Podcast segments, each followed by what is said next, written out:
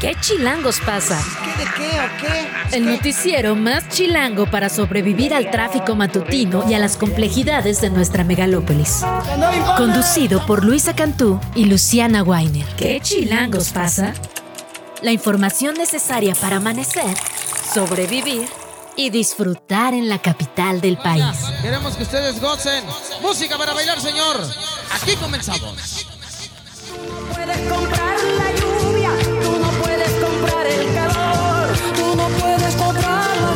7 de la mañana con dos minutos. Bienvenidos, bienvenidas a ¿Qué Chilangos pasa? Empezamos con Latinoamérica de calle 13 de este álbum lanzado en 2010.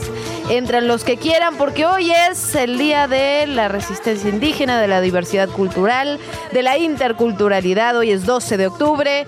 Luisa Cantú, muy buen día para ti. ¿Cómo estás? Muy buenos días, Luciana Weiner. Muy buenos días a quienes ya nos acompañan tempranito, como siempre. Es un día cargado de información. Por supuesto, vamos a estar hablando de esta conmemoración de las resistencias indígenas, de lo que pasó anoche con estos vuelos, los primeros que ya llegaron a nuestro país con, con nacionales repatriados desde Israel. Un milagro, decían anoche, ¿no? La verdad es que decían, hay eh, muy pocos países haciendo lo mismo, era imposible salir. Sí. Y estamos llegando este primer grupo a salvo a casa. Había quien besaba el piso, fueron imágenes, la verdad, muy conmovedoras. En efecto, venía también este grupo de gimnasia artística que se había quedado varado allá, va- varadas en Tel Aviv, estaban haciendo una concentración rumbo a los Juegos Olímpicos. Ellas llegaron justamente en el primero de estos vuelos y poco a poco vamos a empezar a conocer las historias que hay detrás de cada una de estas personas que viajó en los vuelos de la Fuerza Aérea vuelos que seguramente se tendrán que repetir porque sabemos que todavía quedan decenas, si no que cientos de mexicanos y mexicanas en eh, territorio de conflicto en este momento. Vamos a revisar eso también y también lo que ocurre con los feminicidios, un tema que nos preocupa, que nos ocupa aquí en qué chilangos pasa, que le hemos estado dando seguimiento y que además se pone en el ojo de la discusión, en el, en el eje de la discusión pública cuando se está discutiendo el posible nombramiento de Ernestina Godoy como fiscal capitalina. Hubo una movilización, estuvimos platicando de eso. Hoy vamos a platicar con ellas, con las mujeres, con las familiares de las víctimas, con las víctimas indirectas, con esas mujeres que dicen, oigan, es que no se hicieron las cosas bien, no se están haciendo las cosas bien. Y el tema es que es mujer. Porque estas acusaciones son reiteradas, la verdad, con cada fiscalía. No podemos olvidar el trabajo de, por ejemplo, Rodolfo Ríos, ¿no? el ex procurador en el tema de Lesbi Berlín y esta revictimización. Se ha avanzado, sin duda, pero al haber una mujer, digamos, al frente de la fiscalía, esperaríamos una prioridad absoluta para los temas de violencia de género y lo que dicen estas colectivas es que no la hay.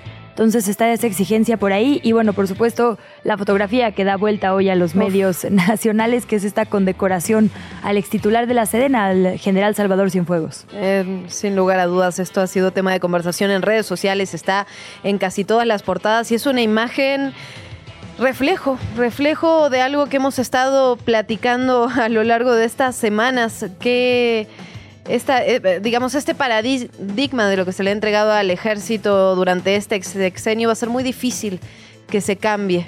Va a ser muy difícil echarlo para atrás. Todo lo que ha se le ha entregado de una manera u otra a las Fuerzas Armadas y esta postal de Cienfuegos creo que pone de manifiesto dos cosas. La impunidad, por un lado, recordemos que él estaba acusado en Estados Unidos, se logra una negociación, no sabemos ni siquiera los detalles de esta negociación, se lo trae a México con la promesa de enjuiciarlo de este lado y eso no ocurre. La Fiscalía dice que no había nada para investigar y ahora, además de eso, es condecorado de forma pública. Y además- además imagen que, como decías, en todas las portadas el día de hoy. Por la formación castrense, es decir, por sus aportaciones a formar nuevos militares con estas acusaciones, ¿no?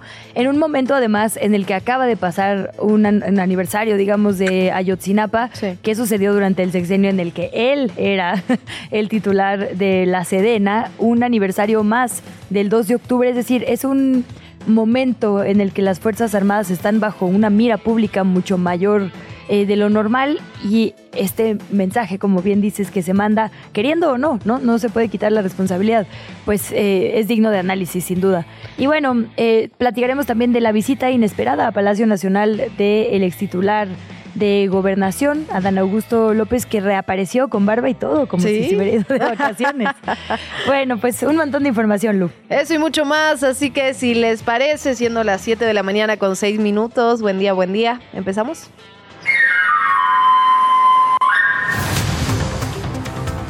Suman ya cinco personas muertas por Lidia y Max en nuestro país. Las lluvias provocadas por estos ciclones, Lidia y Max, han dejado cinco muertos a su paso. Uno de ellos falleció cuando estaba cruzando un río en el municipio de Piguamo. El ejército reportó que otro de los decesos fue debido a un infarto. Esto pasó en Autlán, tras la evacuación de un hospital regional que se inundó por las lluvias.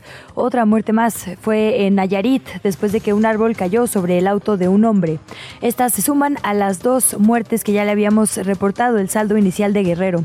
En Jalisco también hubo daños menores por caída de árboles, techos averiados, casas inundadas y todavía hay algunos daños por contabilizar. Durante la conferencia matutina del día de ayer, la Coordinadora Nacional de Protección Civil, Laura Velázquez, anunció el despliegue de 32.293 elementos de las Fuerzas Armadas, también de 741 vehículos, cuatro cocinas comunitarias, nueve aeronaves, 13 embarcaciones y 403 equipos especializados para enfrentar estos estragos. Por otra parte, como ya lo decíamos, el presidente de México entregó el día de ayer esta condecoración a Salvador Cienfuegos, quien fue el secretario de la Defensa Nacional durante el gobierno de Enrique Peña Nieto entre 2012 y 2018. Esto ocurrió en un evento protocolario realizado en el estado de Veracruz. El reconocimiento otorgado distingue a los mandos del ejército por sus contribuciones al colegio militar del que Cienfuegos fue director de 1997 al 2000. Vamos a escuchar, vamos a escuchar este momento. El licenciado Andrés Manuel López Obrador, presidente de México, hará entrega de la presea Bicentenario del Heroico Colegio Militar. Reciben. General de División, Diplomado de Estado Mayor, Salvador Cienfuegos Cepeda, secretario de la Defensa Nacional del año 2012 al año 2018. Bueno, ahí lo escuchábamos. Recordemos que esto se da en un contexto muy específico. En 2020, el general Cienfuegos fue arrestado en el aeropuerto de Los Ángeles, acusado por Estados Unidos de narcotráfico y blanqueo de dinero. Durante ese proceso, según se ha revelado en, la prensa y según lo muestran los hechos, la verdad, López Obrador defendió la reputación de Cienfuegos, presionó a través de la Cancillería y la Fiscalía General de la República para que Estados Unidos entregara al general a México con la promesa de procesarlo en el país. Pero ya lo sabemos, al poco tiempo de pisar territorio nacional, la Fiscalía General de la República determinó que no había motivos para investigarlo. Así las cosas con este, en este sentido. Sin duda vale la pena detenerse ahí un segundito, digamos, ¿no? En, en aquel momento el, gobierno de México acusó que había sido una movida política, digamos, ¿no? De, de, los Estados Unidos, que era una forma de presionar al gobierno mexicano, porque efectivamente es muy raro que se haga una detención de este calibre eh, sin previo aviso, por lo menos sin coordinación, digamos, entre ambos países. Eh, sin embargo, esa es, digamos, la acusación del gobierno estadounidense. La acusación del gobierno mexicano, insisto, es la de Ayotzinapa. Sí, no, sin lugar dudas. es que aquí hay varios mexicano. Temas, ¿no? O sea, por un lado está eso que, bien comentas, hay una tensión innegable entre el gobierno mexicano y las autoridades de investigación estadounidenses. Ha habido mucha, digamos, durante este sexenio, se ha hablado mucho sobre las investigaciones que se comparten y las que no. Ahora bien, el general Cienfuegos, independientemente de todo eso, una vez que llega a México, tiene muchísimas acusaciones en nuestro país que no llegan a ningún lado. Recordemos que llegó casi que como, digamos, como amo y señor de, la casa, ¿no? Se le preguntó en varias ocasiones durante esos días, me acuerdo, si no se lo iba a investigar, decían que estaban justamente en eso y finalmente la fiscalía dice, no, aquí no hay nada. Y se da también en un contexto hace algunas horas este mecanismo de esclarecimiento histórico de la Comisión de la Verdad relacionado con lo que conocemos como la guerra sucia, vuelve a insistir en lo que está ocurriendo con los documentos relacionados justamente a este periodo histórico y que el ejército está ocultando a la comisión, digamos, desatendiendo incluso lo que ha dicho el propio presidente del país. Eh, en ese contexto se da todo esto y por eso es tan importante, por eso da la vuelta en los medios de comunicación, por eso es discusión en las redes sociales. Ahora bien, lo que pasa siempre, pasan unas horas, pasan algunos días y se olvida. Mira, déjame recuperar un párrafo del colega Cedric Raciel en El País que dice, la entonces administración de Donald Trump acusaba a Cienfuegos con base en miles de mensajes de BlackBerry supuestamente intercambiados entre el general e integrantes del cártel del H2 que operaba en la costa norte del Pacífico en México. Según la acusación, Cienfuegos apoyó al H2, Juan Francisco Patrón Sánchez, al menos entre diciembre del 2015 y febrero del 2017, dándole protección a sus operaciones ilícitas a cambio de sobornos. La DEA, que también la verdad es que no es referencia ni fuente, señalaba que gracias a la colaboración del general, el H2 pudo traficar miles de kilos de cocaína, heroína, metanfetamina y marihuana.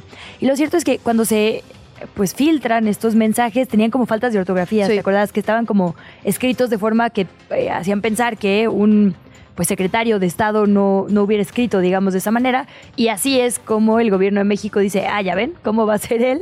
Eh, y se desestima esta acusación, que sin duda significó un quiebre también, digamos, entre las relaciones de México y Estados Unidos, por lo menos en aquella administración eh, trompista, ¿no? Por, por los modos, ahora sí, como dijo el presidente. Y bueno, su llegada aquí, como dices, estuvo cargada de símbolos, ¿no? Todo el recibimiento, el tiempo en el que la fiscalía, que es en este sexenio más lenta que, bueno, no sé si que nunca, pero que sin duda ha sido caracterizada por su lentitud, que desestima cualquier investigación o acusación, ¿no? Pues eso, tendremos que seguir platicando por todo lo que implica, ya lo decimos, no es solo una condecoración, no es solo un personaje particular, es un símbolo, un reflejo de lo que ha ocurrido en este sexenio con respecto al ejército. Tenemos que hablar también de otras cosas, los feminicidios. Eh, ayer eh, la Universidad Nacional Autónoma de México, a través de su titular, del rector Enrique Graue, ofreció una disculpa pública por las omisiones cometidas ante la desaparición del estudiante de la Facultad de Filosofía y Letras de Mariela Vanessa Díaz Valverde, que ocurrió hace más de cinco años y de quien aún se desconoce su paradero. Distintas colectivas, familiares, compañeros, compañeras, amigas de Mariela, señalaron la omisión de la UNAM en el caso, ya que la institución no respondió cuando la familia de la joven acudió a la facultad en busca de ayuda de capacitación para acelerar la búsqueda en su momento. Lamentaron también el actuar de Jorge Linares, quien entonces era director de esa facultad, porque tardó 10 días en reconocer públicamente que Mariela estaba desaparecida. La disculpa pública es el primer evento de este tipo que se da en la historia de toda la universidad y comenzó con un minuto de silencio para recordar a Herminia Valverde, la madre de Mariela Vanessa, quien falleció en marzo pasado sin conocer el paradero de la joven. Ahí Graue tomó la palabra, dio un mensaje que vamos a escuchar a continuación, pero su madre, Mariela, se fallece sin saber ni dónde está su hija ni recibir estas disculpas públicas en vida. Vamos a escuchar. Si bien es cierto que corresponde a la Fiscalía de Justicia la investigación de los delitos, me disculpo en nombre de la Universidad Nacional Autónoma de México ante ustedes y ante toda la comunidad universitaria por lo que pudimos hacer y que no hicimos, o hicimos insuficientemente. Estaba presente también la hermana de Mariela, Gabriela Díaz Valverde, y manifestó que a pesar de todas las omisiones de la universidad, esta disculpa pública representa un logro y una lucha para todas las familias que están en busca de justicia en los casos de, sus hijos, de sus hijos e hijas desaparecidos. En otra nota, un amplio grupo de más de 800 personalidades de la cultura o la sociedad, como por ejemplo Elena Poniatowska, Jesús Rodríguez, Paco Ignacio Taibo II, Marta Lamas, Eugenia León, Daniel Jiménez Cacho y Laura Esquivel, por decir algunos nombres, firmaron una carta de apoyo a Clara Brugada para que ella sea quien coordine los comités de defensa de la Cuarta Transformación aquí en la Ciudad de México, vaya, que sea la candidata a la jefatura de gobierno. Destacaron que el modelo de gobierno que impulsó la exalcaldesa de Iztapalapa integra de modo transversal todas las políticas públicas y esto ha hecho posible una mejora en la calidad de vida de las familias en esa demarcación. También dijeron que eso fue lo que repercutió favorablemente en la seguridad ciudadana, la convivencia y también la paz. Nos vamos al otro lado. El ex titular de la Secretaría de Seguridad Ciudadana de la capital, aspirante también a la jefatura de gobierno por Morena, Omar García Harfush, compareció en calidad de víctima por la carpeta de investigación que se inició debido al atentado que sufrió el 26 de julio de 2020. En este proceso lo que hizo fue básicamente responder algunas preguntas de la defensa de las 12 personas que están acusadas por este ataque y que están buscando desestimar su testimonio porque fue tomado cuando estaba hospitalizado. Recordemos que los agresores le cerraron el paso, él estaba circulando por Paseo de las Lomas, iba camino al trabajo, lo atacaron directamente con armas de fuego de grueso calibre, hubo al menos 400, 400 disparos. En este ataque fueron asesinados dos de sus escoltas, Rafael O y Edgar G., también una mujer comerciante que pasaba por la zona y que fue alcanzada por la balacera. Hay al menos 25 personas detenidas por este atentado inédito, inédito en la capital del país. Hombres encapuchados y con armas de fuego emboscaron y secuestraron a 90 ejidatarios en el municipio de Altamirano, esto es en Chiapas. Entre ellos, el comisario ejidal Rogelio Hernández Gómez. Las víctimas venían de dialogar con las autoridades estatales para proponer la desaparición del Consejo Municipal. Durante el ataque, otros 30 ejidatarios pudieron huir y llegaron a la base militar de San Cristóbal de las Casas. De acuerdo con los testimonios de las víctimas, las autoridades les dijeron que no podían intervenir porque eran superados en número por estos hombres armados Luego de que se dieron a conocer los hechos, habitantes de 109 comunidades y 11 barrios de Altamirano hicieron bloqueos en ese municipio, cerraron tres entradas principales a la localidad y con esto buscaron presionar a las autoridades para que buscaran a sus compañeros. El contexto de estos hechos se remonta al pasado 8 de agosto. En ese entonces, habitantes de Altamirano se manifestaron para exigir la destitución del síndico concejal, Gabriel Montoya. Se le señalaba como alguien que no estaba entregando las obras prometidas. En la manifestación, un grupo armado abrió fuego en contra de los pobladores y dejó a una persona muerta. Y como ya le adelantábamos anoche y después de al menos 22 horas de vuelo con múltiples escalas, aterrizaron ya en el Aeropuerto Internacional Felipe Ángeles en el AIFA los dos aviones con mexicanos y mexicanas que se habían quedado varados en Israel cuando comenzó la escalada de violencia entre ese país y el grupo Hamas. Esto tras el ataque de esta milicia palestina el pasado fin de semana. El primer vuelo aterrizó a las 7.30, tenía 135 personas, incluidas infancias, mujeres embarazadas, personas adultas mayores. El segundo llegó ya a las 10 de la noche. Las familias les recibieron con cantos de cielito lindo, aplausos, cantaron el himno, sacaron pancartas, todas esas imágenes que ya comentábamos al inicio de este espacio. Recordemos que en este primer grupo de personas que retornaron a casa llegó este grupo de gimnasia rítmica femenil que se hizo viral pidiendo ayuda para volver a México. La UNAM continúa y avanza con su proceso para escoger a su siguiente rector o rectora para el periodo que será desde noviembre del 2023 y hasta el 2027. La Junta de Gobierno ya revisó las trayectorias, también los logros profesionales y la experiencia académico-administrativa de las y los 17 registrados. De aquí se escogieron a 10 aspirantes que van a pasar a la etapa de entrevistas presenciales. Los nombres que de hecho se acaban de revelar hace unos minutitos son los siguientes la doctora Laura Susana Acosta Torres, el doctor Sergio Manuel Alcocer Martínez de Castro, el doctor Luis Agustín Álvarez y Casa Longoria, el doctor Raúl Juan Contreras Bustamante, la doctora Patricia Dolores Dávila Aranda, el doctor Germán Enrique Fajardo Dolci, el doctor William Enrique Lee Alardín, el doctor Leonardo Lomelí Venegas, el doctor Imanol Ordorica Sacristán y la doctora Guadalupe Valencia García. Las entrevistas comienzan a partir del próximo 23 de octubre, luego de que cada uno y cada una exponga sus propuestas y las áreas de oportunidad que le ven a la institución. La Junta va a elegir al próximo rector o rectora de la UNAM que iniciará actividades el 17 de noviembre. ¿Qué chilangos pasa? ¿Qué de qué o qué? Pues qué. Como ya le adelantábamos, vamos a escuchar a las colectivas que han acudido a las instalaciones de la Fiscalía General de la Ciudad de México a exigir celeridad, a exigir la atención que tendría que ser a los casos de violencia de género que han presentado. Todo esto se da en un contexto muy específico y es el de la intención de ratificación de la fiscal actual, Ernestina Godoy. Está queriendo quedarse en el cargo por cuatro años más, Luciana. En efecto, esto ocurrió el 21 de septiembre. Ella, digamos, hizo público su deseo de permanecer al frente de la fiscalía. Lo hizo a través de un video en redes sociales. A partir de ahí, el Consejo Judicial Ciudadano lo que va a hacer es emitir como una especie de recomendación. Tiene que evaluar el desempeño y emitir una opinión favorable o desfavorable antes del próximo 17 de octubre. Lo que nos comentaban en este espacio Luisa, es que esta evaluación se da, digamos, con muchísimos factores y uno tiene que ver con la opinión ciudadana de vecinos y vecinas que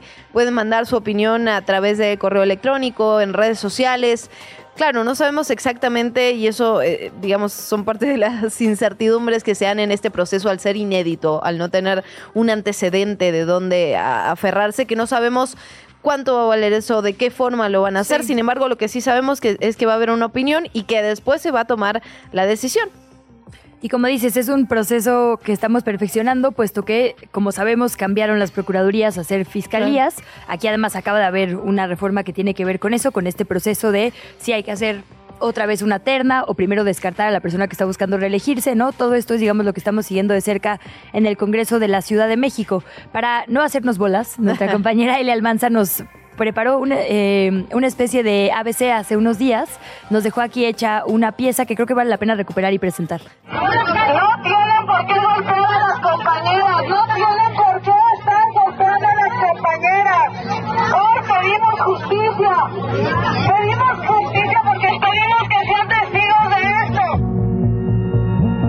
Son las voces de mujeres víctimas de feminicidio colectivos feministas y familiares de mujeres con casos de violencia de género. En una confrontación con policías de la Secretaría de Seguridad Ciudadana, las encapsularon cuando llevaban a cabo una manifestación afuera de la Fiscalía General de Justicia de la Ciudad de México el pasado 9 de octubre, en rechazo de la posible reelección de la fiscal Ernestina Godoy por falta de avances en sus carpetas de investigación.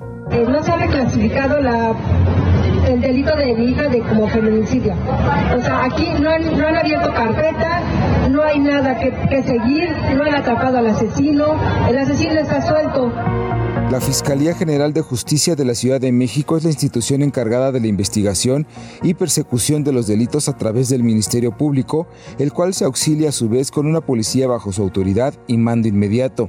Tiene una amplia estructura ya que para atender los casos cuenta con fiscalías especializadas en temas como corrupción, delitos sexuales o justicia para adolescentes, entre muchas más. Su operación es fundamental en un proceso democrático y de justicia, pero sobre todo para combatir la impunidad. Hoy los ojos están puestos en la reelección de su titular. La fiscal Ernestina Godoy asumió el cargo en 2018. Hay que recordar que antes, cuando era Procuraduría, la o el procurador era nombrado directamente por la persona que ocuparía la jefatura de gobierno. Con la nueva constitución de la Ciudad de México, la Procuraduría se transforma a la Fiscalía y se da la posibilidad de ser ratificada en el cargo por un periodo de cuatro años más. Las opiniones sobre si ha sido un perfil idóneo para el cargo han sido encontradas, pero más allá de los tonos políticos son las propias víctimas de violencia institucional, conocida así a la que se vive cuando las autoridades no garantizan justicia, quienes han alzado la voz. Tenemos cero tolerancia contra los agresores. Eso no es verdad, fiscal general. No ha tenido respeto por las víctimas, en específico por el ex magistrado violador. Al día siguiente de que mujeres víctimas de violencia fueron encapsuladas afuera de la Fiscalía, increparon a Godoy durante su visita al Senado de la República, donde participó en el foro Logros y retos en el acceso a la justicia en la Ciudad de México. Resonó en ese espacio la voz de la abogada Mariela Albarrán, madre de dos sobrevivientes de violencia sexual infantil y quienes junto con sus hijas de ahora 9 y 10 años han sido víctimas en dos ocasiones. Primero por el padre de estas, Manuel Horacio Cavazos López, un ex magistrado del Tribunal Superior de Justicia de la Ciudad de México, quien presuntamente abusó de ella sexualmente. Luego fueron víctimas de violencia institucional desde el día uno, desde que me enteré, desde que se enteraron en la fiscalía que se trataba de un magistrado, de un funcionario de, que pertenece al sistema de procuración y administración de justicia, obstaculizaron todo. Me tacharon de loca, de despechada, lo, que ocurre con todos los casos de las mujeres que se atreven a levantar la voz y a denunciar esta violencia, ¿no? La violencia sexual infantil. El 29 de septiembre de 2019, Mariel, quien encabeza la defensa de sus hijas, presentó una denuncia formal por estos hechos. Sin embargo, en 2020 la Fiscalía Capitalina dio por cerrada la investigación al establecer el no ejercicio de la acción penal, al señalar que no se contaba con las pruebas suficientes, a pesar de que personal del MP reconoció presiones y alteración de las declaraciones de las niñas. La Fiscalía dio carpetazo a esta carpeta de investigación con sesiones pendientes. ¿Cómo es que cerró una carpeta de investigación cuando todavía no llegaban los reportes finales del tratamiento que recibieron mis hijas? La Fiscalía que dice que las víctimas están al centro, que una fiscalía que presume una unidad de análisis de contexto, una fiscalía que se jacta de tener perspectiva de género, que se jacta de tener perspectiva de infancia, eh, judicialice carpetas en contra de las madres que se atreven a denunciar violencia sexual infantil. Tras varios recursos, la investigación se reabrió, pero no hay avances. Aseguró que se trata de un caso que se ha visibilizado, pero es muestra de lo que viven cientos de mujeres y madres víctimas de estas violencias. En octubre de 2022, la Comisión de Derechos Humanos de la Ciudad de México emitió la recomendación del caso por violencia contra las infancias, donde reconoce ausencia de garantías conforme al interés superior de las infancias en los procesos de investigación y pidió a la Fiscalía la reparación del daño, así como una disculpa pública mismas que no han llegado. Mariel aseguró que estas causas son apartidistas, que no se deben politizar e hizo un llamado al Congreso de la Ciudad de México, encargado de la ratificación, a escuchar a las víctimas. Hay causas que son apartidistas completamente, que tengo cuatro años luchando, que tengo cuatro años y que en estos casos, lejos de ver si son de derecha o de izquierda, deberían sumarse todos. El mensaje sería de que una vez más no tomaron en cuenta las voces de las víctimas. No, no lo dicen ellas. En este caso, no lo digo yo. Están las recomendaciones yo llamo al Congreso a no ratificar a Ernestina Godoy. Eh, hay muchos otros perfiles, ¿no? Que pueden cubrir perfectamente eh, esta posición.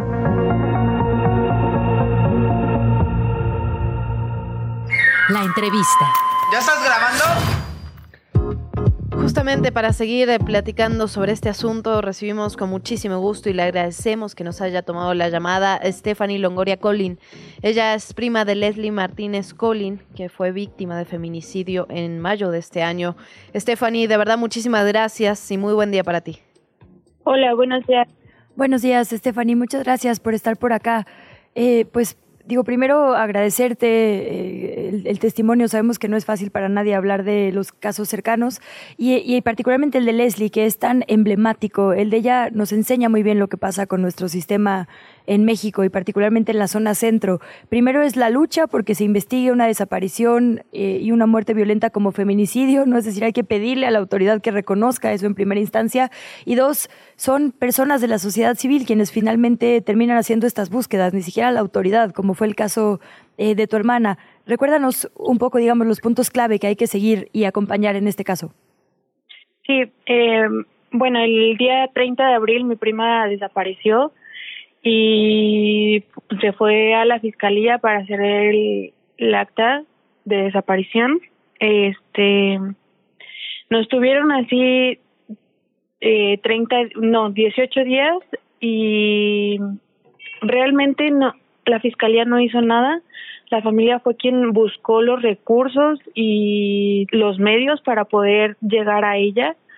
Eh, el día, eh, hasta el día de hoy es día en que la Fiscalía no ha hecho nada. Se prometieron en varias mesas de diálogo eh, cosas que ni siquiera se han cumplido. Este, yo digo no a la ratificación de Ernestina porque no hacen su trabajo como ellos según están este anunciando y ellos eh, presumen cuando ni siquiera hacen su trabajo. El, hasta el día de hoy ni siquiera hay un resultado, no hay una reclasificación de carpeta, no hay una reclasificación de carpeta a feminicidio por mi prima. Y se me hace injusto porque nosotros somos quienes hemos hecho todo, o sea, cuando ellos tienen que hacer su trabajo, no se les tiene que pedir porque hagan su trabajo. Stephanie, cuéntanos un poco, un poco más qué ha ocurrido, digamos, cuáles son las últimas actualizaciones en el caso. Desde el inicio, ustedes como familia sabían quién era el, el presunto feminicida de tu prima, tenían incluso carteles, han hecho manifestaciones. Él entiendo que lo ha confesado. ¿Qué ha pasado en materia, digamos, legal? ¿Qué ha hecho la fiscalía con esto? ¿En qué situación jurídica está en este momento el presunto feminicida? No han hecho nada. Eh, se echan la bolita de que si fue en, Morelos, que si fue en Ciudad de México, cuando ella desapareció en Ciudad de México. Este, claro está que eh, detuvieron al fiscal en Morelos y a la persona que llevaba el caso de mi prima en Morelos. Ahora aquí en Ciudad de México eh, fuimos a preguntar y, y no tienen nada porque pues no han hecho nada, o sea, es un carpetazo que ya dieron o que están dando, no sé, este, no nos dan resultado nada, vamos y preguntamos y no tienen respuestas porque realmente no han hecho nada, como te comento, no se ha reclasificado la carpeta a feminicidio y, y lo tienen como desaparecido, como prácticamente como víctima cuando confesó todo lo que hizo y pues la mamá confesó todo lo que hizo su hijo es pues prácticamente la cómplice y tampoco no, no hicieron nada. Es decir, que Alejandro N sigue prófugo, no se sabe dónde está, nadie lo ha agarrado. Sí, él sigue prófugo y según ellos no saben nada. Estefanía, entiendo que Leslie era mamá de dos infancias. Preguntarte por el acompañamiento a ellas también. ¿Hay algún acompañamiento? A veces cuando hablamos de la fiscalía parece como un solo ente, ¿no? Pero tendría que haber áreas de psicología, tendría que haber áreas, digamos, de peritaje, ministerios públicos. ¿Nos ayudas a poner, digamos, cada responsabilidad en su lugar? ¿Dónde está exactamente, digamos, atorado el proceso que tendría que ser además integral? No, pues realmente no hay nada. No les dicen nada de eso. Stephanie, cuando, cuando empiezan las movilizaciones y justamente en este proceso de ratificación o, o no, digamos, de posible ratificación de la fiscal, digamos, el caso de Leslie es solo uno de ellos, uno de muchos, lamentablemente, que ocurren en el país, que quedan en la impunidad. ¿Se te han acercado otros familiares de otras víctimas? ¿Han estado en contacto? ¿Han estado movilizándose? No, este, bueno, de hecho, eh, bueno, la cuando hemos ido así a, a ver lo del caso de mi prima, pues sí hemos escuchado o a manifestaciones eh, pacíficas, sí hemos visto a varias personas y pues sí se, se nos hace muy injusto que tengamos que exigir una justicia que ellos tienen que hacer porque es su trabajo. Cuéntanos sobre estos cinco meses. ¿Cuántas reuniones han tenido? Eh, se han tenido cuatro mesas de diálogo en las cuales han prometido muchas cosas y realmente ni una se ha hecho. ¿Qué les han prometido, Stephanie? Eh, se prometió para de principio la reclasificación de la carpeta y ni eso ha sido. ¿En este momento está como homicidio? Eh, está como, sí creo que sí como homicidio, como desaparición. Okay. Está como desaparecido. Okay. Leslie, pues te agradecemos mucho estos minutos, eh, te agradecemos mucho que nos actualices sobre el caso y si nos lo permites mantenemos la comunicación ante cualquier omisión o bien avance, ojalá sea esto segundo de la Fiscalía. Te mandamos un abrazo y siempre bienvenida a estos micrófonos. Muchas gracias. Vamos a darle seguimiento a este tema, sin lugar a dudas, los feminicidios en nuestro país en general, en nuestra capital en particular, que quedan absolutamente en la impunidad. Seguiremos hablando del tema, nos vamos con otras cosas. Pueblo Chico, Ciudad Grande. Un viaje a la riqueza cultural de la Ciudad de México. Con Nelly Segura.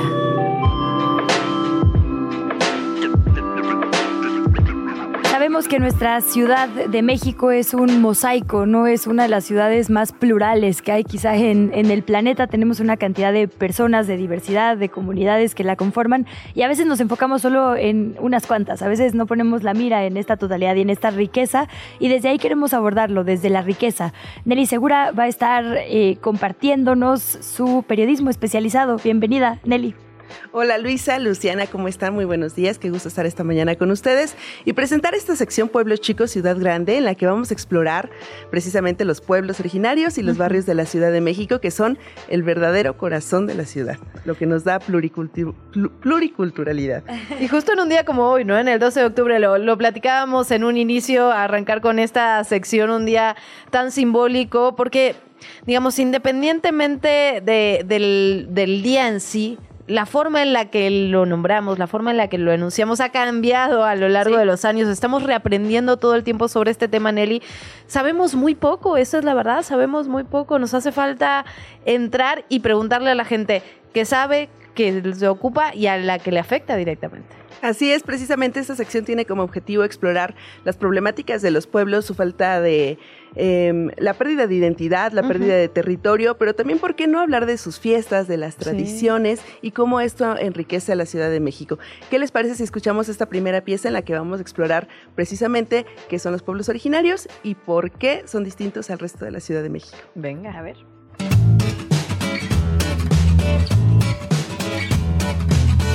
¿Te suena familiar? Cuando tienes la visita de un amigo del extranjero o de otra ciudad, ¿a dónde lo llevas primero? ¿A Xochimilco para recorrer los canales en una trajinera? ¿O quizá a Coyoacán para que pruebe un auténtico elote? Pero, ¿sabías que esos lugares que tanto nos enorgullecen son mucho más que puntos turísticos? Los pueblos originarios son aquellos que descienden de poblaciones asentadas en el territorio desde antes de la llegada de los españoles y el establecimiento de las fronteras actuales. Conservan sus instituciones sociales, económicas, culturales y políticas, sus sistemas normativos propios, tradición histórica, territorialidad y cosmovisión. Así los define Arturo Caballero, maya asentado en la Ciudad de México. Somos los pueblos indígenas, los pueblos que le damos a nuestro país su contenido pluricultural, plurilingüe y pluriétnico. La característica fundamental de nuestros pueblos originarios, de los pueblos que estaban aquí antes del Estado mexicano, es la armonía que hemos mantenido con la naturaleza porque no la vemos como una mercancía, no la vemos como un bien para ser explotado, sino como una dádiva que nos da el universo para poder vivir, para poder tener una vida cada vez más plena y más digna. Hasta el año pasado, el gobierno de la Ciudad de México e instituciones como la Comisión de Derechos Humanos de la capital reconocían 139 pueblos y 58 barrios originarios, es decir, más del 50% del territorio conformado por antiguos pueblos y barrios de origen precuautémico. Sin embargo, la Ley de Participación Ciudadana, que entró en vigor en 2022, borró del mapa de la capital a 90 pueblos originarios, por lo que actualmente solo reconoce 49. Con ello, las comisiones de participación comunitaria, COPACOS, se han convertido en la única forma legal de participación ciudadana. Con la ley se ordenó un registro de todos los pueblos y barrios de la ciudad, que resultó ser opuesto a los derechos de los pueblos.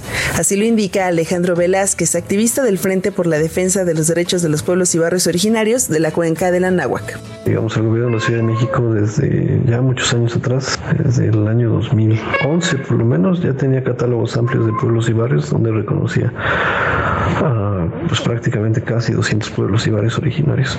Lo que hizo la Secretaría de Pueblos y el gobierno de la Ciudad de México de Claudia Sheinbaum fue decir, aquí no hay pueblos, estos no existen, borrón y cuenta nueva, y ahora todos los que quieran ser pueblos tienen que registrarse ante la Secretaría. Y pues la Secretaría estableció una serie de requisitos este, discriminatorios que le pedían a, a, los pueblos que ellos mismos hicieran un censo de, de personas originarias, pidiéndoles también su grado de escolaridad de todos los originarios, este, sexo, este, acta de nacimientos y una serie de cuestiones pues que realmente no tienen nada que ver con el derecho de la autodescripción, que es el derecho que tienen los pueblos a autorreconocerse como integrantes de una comunidad originaria. Los pueblos originarios tienen identidad étnica, instituciones, capital cultural y cohesión social.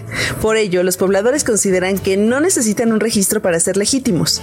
Por el contrario, los originarios temen que esta reducción en el número de pueblos limite sus derechos y por lo tanto abra las puertas a la industria inmobiliaria, tal como ocurrió en el pueblo de Joco, que ya no aparece en la lista de pueblos originarios.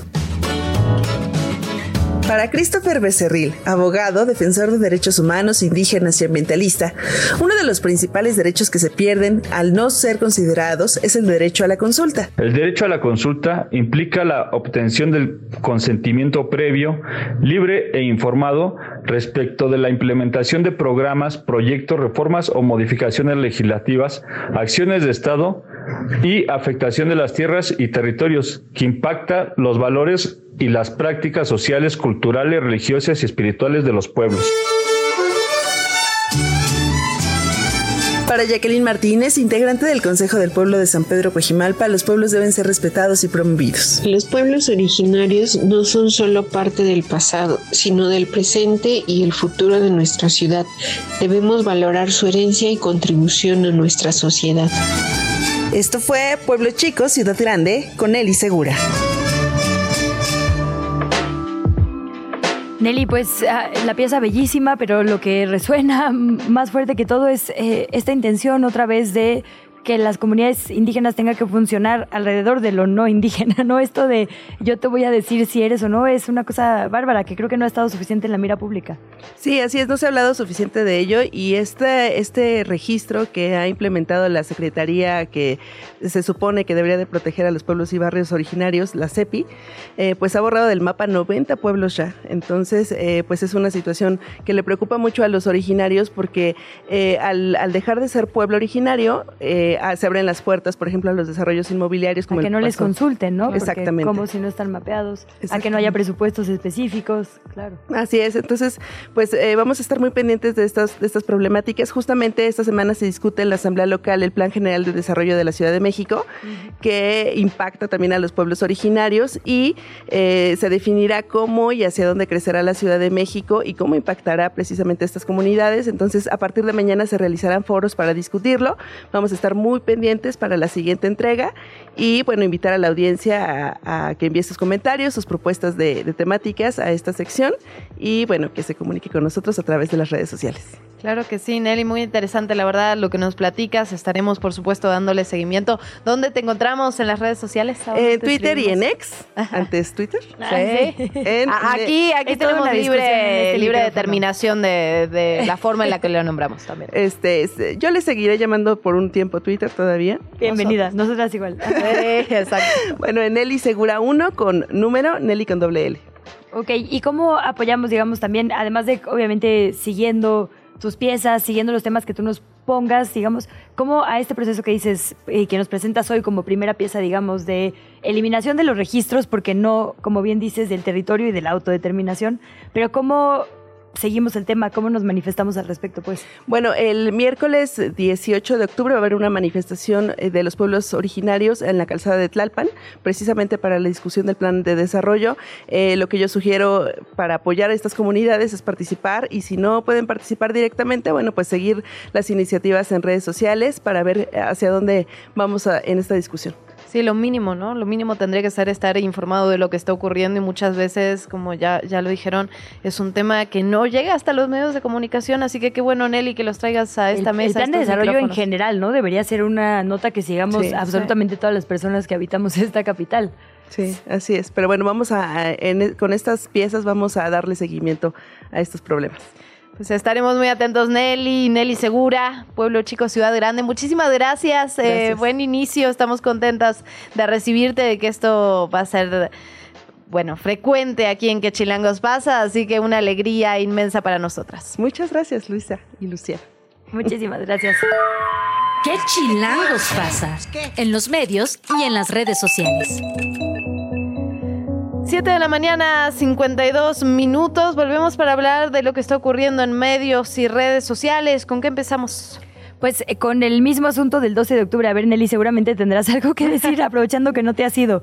Eh, a ver, Día de la raza, de la hispanidad, de la resistencia indígena, del descubrimiento de América, del respeto a la diversidad cultural, de la descolonización, de la liberación, de la interculturalidad, Día Panamericano, del encuentro de dos mundos o de la fiesta nacional. Estos son solo algunos nombres que hoy se han dicho en la historia de nuestro país. ¿Cuál es la forma correcta o cuál nos dirías tú, por cierto? Yo creo que la forma correcta es el Día de la Pluriculturalidad. Okay. Es la forma que, que yo lo definiría y es la forma más respetuosa de hablar de este sincretismo. Eh, algo importante es no hablar de la prehispanidad, eh, sino me gusta definirlo como la precuautemidad, antes de Cuauhtémoc, eh, no antes de la civilización. Claro. entre comillas, entre comillas. Entonces, bueno, esa es la manera.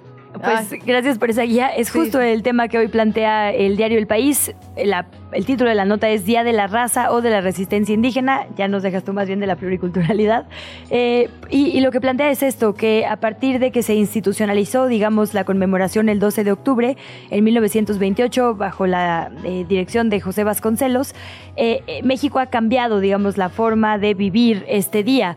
En ese entonces, hace prácticamente un siglo, lo que se buscaba era pues crear esta especie, o así lo llamaron ellos, de valores nacionales, de crear un orgullo, digamos, a partir del mestizaje. Bueno, sabemos que los murales responden a, ese momento mucho, digamos, de la, eh, pues de la línea en cuanto a cultura y educación tenía que ver con eso, pero hemos eh, revisado, ¿no? Se ha hecho este revisionismo histórico que nos dice, oigan, pues justo no, no, no podemos hablar de la invención de América, hay que recuperar más bien esa identidad que siempre fue nuestra y que se intentó pasar amablemente por encuentro de dos mundos, cuando no lo fue, fue una colonización, fue una esclavitud, y eso también pasó en los barcos que nos enseñan que salieron de allá. Colón no es la figura que nos enseñaron, ya se quitó su estatua, pero también hay que quitarlo de los libros de texto, porque eso también nos ha ayudado o no a forjar identidad. Dejo eso como primera recomendación de lectura. Luciana Weiner es una nota, eh, pues sí, un artículo más bien de Julieta Sanguino que hoy vale la pena leer. Radio Chilango. Gracias por acompañarnos. Estuvimos hablando en esta primera parte del, del programa sobre el tema de los feminicidios, la posible ratificación de la fiscal capitalina, también lo que ocurre del otro lado del mundo en Medio Oriente. Revisamos qué pasó con los mexicanos, las mexicanas que estaban en la zona de conflicto y, por supuesto, estrenamos sección Pueblo Chico, Ciudad Grande. Así es, y si te parece, recuperamos donde dejamos el tema de medios y redes antes de iniciar con nuestro segundo resumen en puntito de las 8. ¿Qué más tenemos, Lu? En efecto, nos vamos hasta Corriente Alterna de la UNAM para revisar esta nota que publica María Luisa López y que está relacionada con lo que veníamos platicando sobre el tema de feminicidios. Ella escribe sobre Irinea Buendía. Irinea Buendía es eh, la madre de Mariana Lima Buendía y fue una mujer que cambió la forma en la que entendemos la justicia para las mujeres. ¿Por qué digo esto? Si usted no conoce la historia, eh, Mariana Lima Buendía fue asesinada. Sin embargo, el presunto, el presunto feminicida, bueno, no, el feminicida ya con, con una sentencia en realidad, durante ese día llamó a su madre y le dijo que ella se había suicidado. El caso de Mariana de Mariana Lima Buendía llegó hasta la Suprema Corte de Justicia justamente en relación a qué hacemos cuando hay una muerte de una mujer, cómo se tiene que tratar el tema. El antecedente que dio el caso de Mariana Lima fue crucial para la investigación de los feminicidios justamente en nuestro país y está relacionado con esto con esto que hemos platicado en varias ocasiones, estos casos de feminicidios que son tratados como suicidios por parte de las autoridades, por parte de las fiscalías y también por alguna parte de la sociedad donde se revictimiza a, a, las víctimas. Hemos escuchado a fiscales que dicen incluso que mujeres se prenden fuego a sí mismas. Sí. Entonces, digamos, el caso de Mariana Lima es fundamental y lo que hace nuestra compañera reportera, nuestra colega María, María Luisa López en esta nota es poner, digamos, la luz en Irinea, esta lucha brutal, brutal que emprende y, justa mañana, y justamente en la coyuntura que el 25 de septiembre se ratificó y quedó firme en segunda instancia la pena máxima en la entidad para el feminicidio que se le dio al feminicida de Mariana Lima. 70 años de prisión fue declarado culpable era el esposo, el esposo de la víctima y eh, se le dio esta sentencia por asfixia mecánica, por estrangulación armada después de todo lo que ha ocurrido en este caso. Mariana, Lima y Irinea Buendía han sido fundamentales en la forma en la que entendemos la justicia para las mujeres en nuestro país. Y déjenme cerrar con una fotografía, eh, es un video en realidad, que ayer se hizo sumamente viral. Eh, yo lo tomo de reporte índigo, pero en realidad casi que cualquier medio de comunicación que usted busque tendrá este video. Y es el de Adán Augusto, el exsecretario de Gobernación, llegando o saliendo de Palacio Nacional el día de ayer. Y con un look muy particular. Digamos que no le habíamos visto desde que se oficializó que Claudia Sheinbaum sería la coordinadora de los comités de defensa. Él sabíamos estaba aspirando también a este cargo. A pesar de que se le nombra coordinador de su campaña, la verdad es que no lo habíamos visto prácticamente nada. Y reaparece en vez de junto a Claudia Sheinbaum, quien ya tiene el bastón de mando, entrando a Palacio Nacional posiblemente a eh, territorio del presidente López Obrador y pues como que todos los símbolos importan, ¿no? Él sabía que se iba a dejar ver, llega caminando despacito a un lugar plagado de prensa, con barba, así como diciendo, efectivamente estuve fuera, pero ya acá estoy y no aparezco junto a Claudia Sheinbaum, ¿no? Entonces ahí sí pues interesante, próximamente estará en Tabasco, esperemos que por allá sí aparezca, porque si no, pues esto de acompañarla verdaderamente pinta a tambalearse. Los símbolos, los, símbolos, en el terreno político son más que importantes, ¿verdad?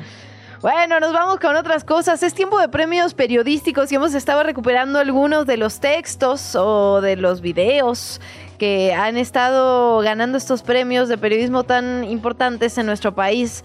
Ayer se dieron a conocer los ganadores del Premio Nacional de Periodismo y Ricardo Hernández fue uno de ellos. Ganó en la categoría de periodismo narrativo, una crónica que se publicó en, en gatopardo.com. El texto, como ya lo decíamos, es de Ricardo Hernández Ruiz. La fotografía es de Juan Pablo Ampudia. Sabemos que en, en Gatopardo particularmente la estética, las fotografías son parte de la historia, son fundamentales, son eje central para narrar estas, estos casos, estos, digamos, vistazos que se le dan a temas muy pero muy particulares. Y la crónica ganadora es el otro Cancún, bravo, marginado, irregular. Hace, digamos, un comparativo, una descripción minuciosa, una investigación sobre lo que ocurre en una de las playas más conocidas a nivel de turismo y donde coexisten varias realidades, aunque siempre veamos los grandes hoteles, las inversiones, eh, digamos, millonarias las invasiones también de predios privados o de terrenos de propiedad municipal, justamente está esta otra parte, las zonas que colindan y que muestran una desigualdad absolutamente brutal y de la que vemos y sabemos, creo yo, bastante poco. Así que muy recomendado el trabajo de Ricardo Hernández Ruiz en Gato Pardo y por supuesto felicidades, por cierto a todas y a todos quienes ganaron, efectivamente. Hemos estado viendo a las colegas y los colegas festejar en las redes. Y yo cierro con esta eh, recomendación de este medio, eh, Descifrando la Guerra, que justo se dedica específicamente al seguimiento de la política internacional. Ayer publica un hilo en el que descifra qué significa este gobierno, esta especie de coalición de unidad nacional que se formó ayer, que anunció el primer ministro Benjamín Netanyahu israelí, que incluye a la defensa, asuntos estratégicos, ¿no? incluso ahí a la Secretaría de la Mujer. Eh, y pues lo que recupera son una serie de declaraciones de estos funcionarios, la verdad, sumamente preocupantes, ¿no? En el sentido de armar a la población civil. Eh, cito a uno de ellos. Es nuestro deber permitir que los ciudadanos protejan a su comunidad y a su familia frente a los disturbios de los árabes dentro de Israel. Hablan de que ya se le dieron las primeras 900 armas a la población civil, armas largas, para confrontarse directamente en esta zona limítrofe con la franja de Gaza, eh, la franja de Gaza donde viven familias civiles que no tienen, digamos, eh, posibilidad de defensa alguna, que además en este momento están cercadas sin servicios, sin luz, sin comida, sin nada. Eh, y bueno, lo que nos da es el tono de las autoridades. No se está buscando un diálogo, no se está buscando una negociación diplomática como ha pedido el planeta entero.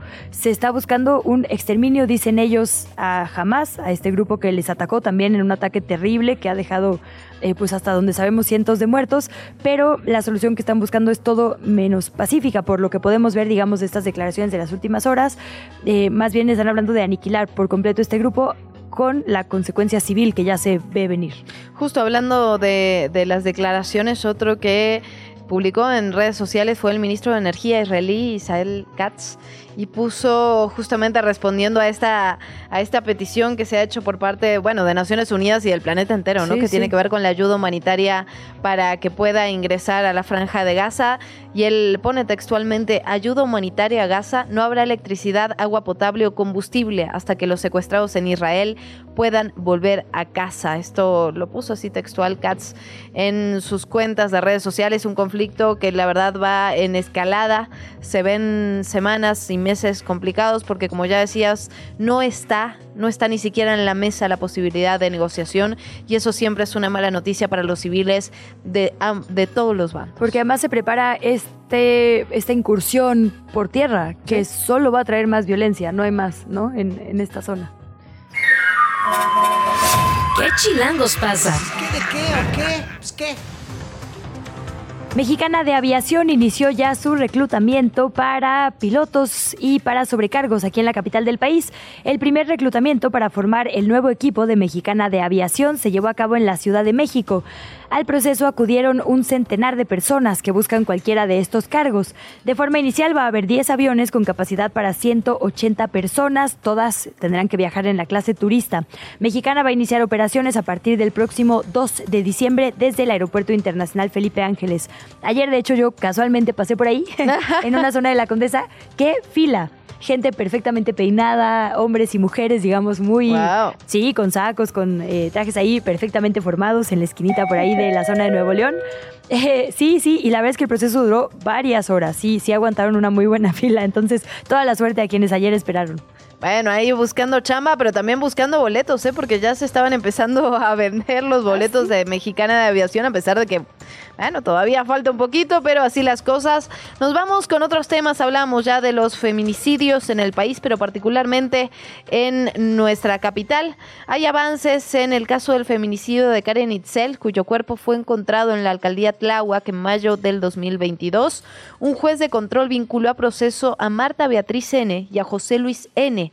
Todo esto por el delito de feminicidio en calidad de coautores justamente del feminicidio de esta joven de 26 años. Durante la audiencia que fue realizada en las salas orales del Poder Judicial local, se le impuso la medida cautelar de prisión preventiva justifica- justificada. Se fijó además un plazo de tres meses para la conclusión de la investigación complementaria. Por todo lo anterior, José Luis N. va a permanecer en el reclusorio preventivo Varonil Norte, Marta Beatriz, por su parte, en el Centro Femenil de Reinserción Social de Santa Marta, Acatitla. La decisión del juez fue celebrada por Nadia Barrales, la madre de Karen Itzel, quien refirió a medios de comunicación que las intervenciones telefónicas de los señalados fueron fundamentales para la vinculación a proceso de los presuntos feminicidas. Agregó también que el presunto autor material del feminicidio de José N., hijo de los señalados y ex esposo de la víctima, aseguró que los suegros también violentaban, también violentaban a Karen Itzel. Por lo tanto, así las cosas, así la última información relacionada con este caso. Y en el de Sofía Morales, esta joven que fue asesinada por una intoxicación en el 2020, hubo una audiencia y en ella Mauro N fue declarado culpable por el delito de feminicidio. Fue absuelto, sin embargo, por los delitos de tentativa de feminicidio contra otras dos jóvenes y por el delito de corrupción de menores. De acuerdo con las investigaciones, el pasado 8 de abril del 2022, Mauro N les dio bebidas alcohólicas, pero que tenían cocaína y nafasolina, tanto a Sofía como a dos de sus amigas. Pasó en una fiesta en la colonia Doctores de la alcaldía Cuauhtémoc, aquí en la capital. Las jóvenes estaban celebrando su graduación de la prepa. Luego de permanecer por varias horas hospitalizada, Sofía finalmente perdió la vida. Fue asesinada por esta intoxicación. Las otras dos jóvenes que resultaron intoxicadas sí pudieron recuperarse. Sofía tenía 17 años. Estaba estudiando la educación media superior en la Prepa 4 de la UNAM. Había sido aceptada a la Facultad de Artes también de esa institución. Nos vamos con lo que ocurre en materia política, qué están haciendo las y los aspirantes. Pero antes revisamos lo que está pasando con los mexicanos que están, digamos, en la zona de conflicto, justamente en medio de este conflicto, el que ya hemos platicado entre Israel y el grupo Hamas, todavía hay mexicanos que intentan salir de la zona. Diana Lucía Guerrero Juncal, por ejemplo, una joven nutrióloga originaria de Álamo Temapache de Veracruz, vive desde hace cinco años en la ciudad de Ofakim, esto unos algunos kilómetros del muro fronterizo de Gaza. Ella y su familia se encuentran escondidas en un refugio al norte del país de Medio Oriente sin pasaportes y esto ha sido, digamos, ha dificultado que puedan escapar de la zona. Diana narró su caso, pidió ayuda a través de un video publicado en redes sociales. Escuchamos. Hola, mi nombre es Diana, soy madre de dos pequeños. Estamos en Israel. Yo soy una mexicana que estuvo en la zona de conflicto. Literal salí corriendo de ahí con mis hijos, agarré solo pañales y pues lo que pude y olvidé mis pasaportes. La Cancillería me, me contactó y bueno, estamos esperando a ver si podemos subirnos al avión. También las autoridades me han dicho que me quede aquí hasta que eh, pues tenga una respuesta de parte de ellos, ya que mi situación es un poco vulnerable. Mi única opción es irme en el avión mexicano. Bueno, así las cosas. El presidente, como ya platicábamos, dijo que son mil los mexicanos que se registraron para buscar ayuda en estos vuelos. Y ahora sí, en los temas políticos, la coordinadora de los comités de defensa de la Cuarta Transformación a nivel nacional, Claudia Sheinbaum, se reunió con un grupo de personas simpatizantes en la ciudad de Matamoros, en Coahuila. Ahí habló, después de un proceso justamente marcado por la separación de los candidatos, de la importancia de la unidad y el compromiso que deben tener con la Cuarta Transformación. Al estar de visita en ese estado, recordemos uno en el que Miguel Riquelme está por cederle el cargo al también priista Manolo Jiménez, la coordinadora de la defensa de la 4T recordó que desde hace 36 años las administraciones anteriores apostaron por implementar un modelo económico que no funcionó, eso dijo. Sin embargo, con la llegada al poder del presidente López Obrador se priorizó a la población más pobre, algo por lo que resaltó que es importante mantener el proyecto del humanismo mexicano. El dirigente de Morena en Coahuila, Diego del Bosque, aseguró que la entidad está lista para cerrar las filas en su favor. Como una forma de eh, pues clausurar esta visita de la ex jefa de gobierno, se llevó a cabo la firma del acuerdo de unidad en el que participaron varias personales, personalidades de la entidad, del mundo de los deportes, el empresariado o la academia. ¿Qué está pasando en la oposición? Xochil Gálvez, la virtual candidata presidencial del Frente Amplio por México, aseguró que de ganar las elecciones sacaría de las calles y de las grandes obras de infraestructura a las Fuerzas Armadas, ya que continúa la corrupción en las aduanas y en otras áreas donde participan militares y marinos. Durante una sesión del Consejo Ordinario de la Concamín, Xochil Gálvez se declaró en contra de la militarización. Los propios militares, dijo, lo van a agradecer ya que tengo un hermano general en el ejército y conozco la visión de las Fuerzas Armadas. La representante del frente aseguró que el ejército debe regresar a cuidar la seguridad nacional y hay que decirlo, Luisa, son promesas que se han hecho una y otra y otra y otra vez en campaña, justamente relacionadas particularmente con las tareas que tiene o no que realizar el ejército y cada gobierno ha hecho lo mismo, le ha dado cada vez más y más y más poder los pájaros, La mañanera. Quieren prohibirla, imagínense. Hoy hay una dinámica de conferencia matutina en la que se dividió en dos. La primera parte es para que el titular de el INA, Diego Prieto, presente o está presentando, presentó un video informativo sobre el programa de mejoramiento de las zonas arqueológicas Promesa Tren Maya. Esta es una iniciativa del gobierno para impulsar la investigación, la restauración y conservación de los monumentos en esta zona.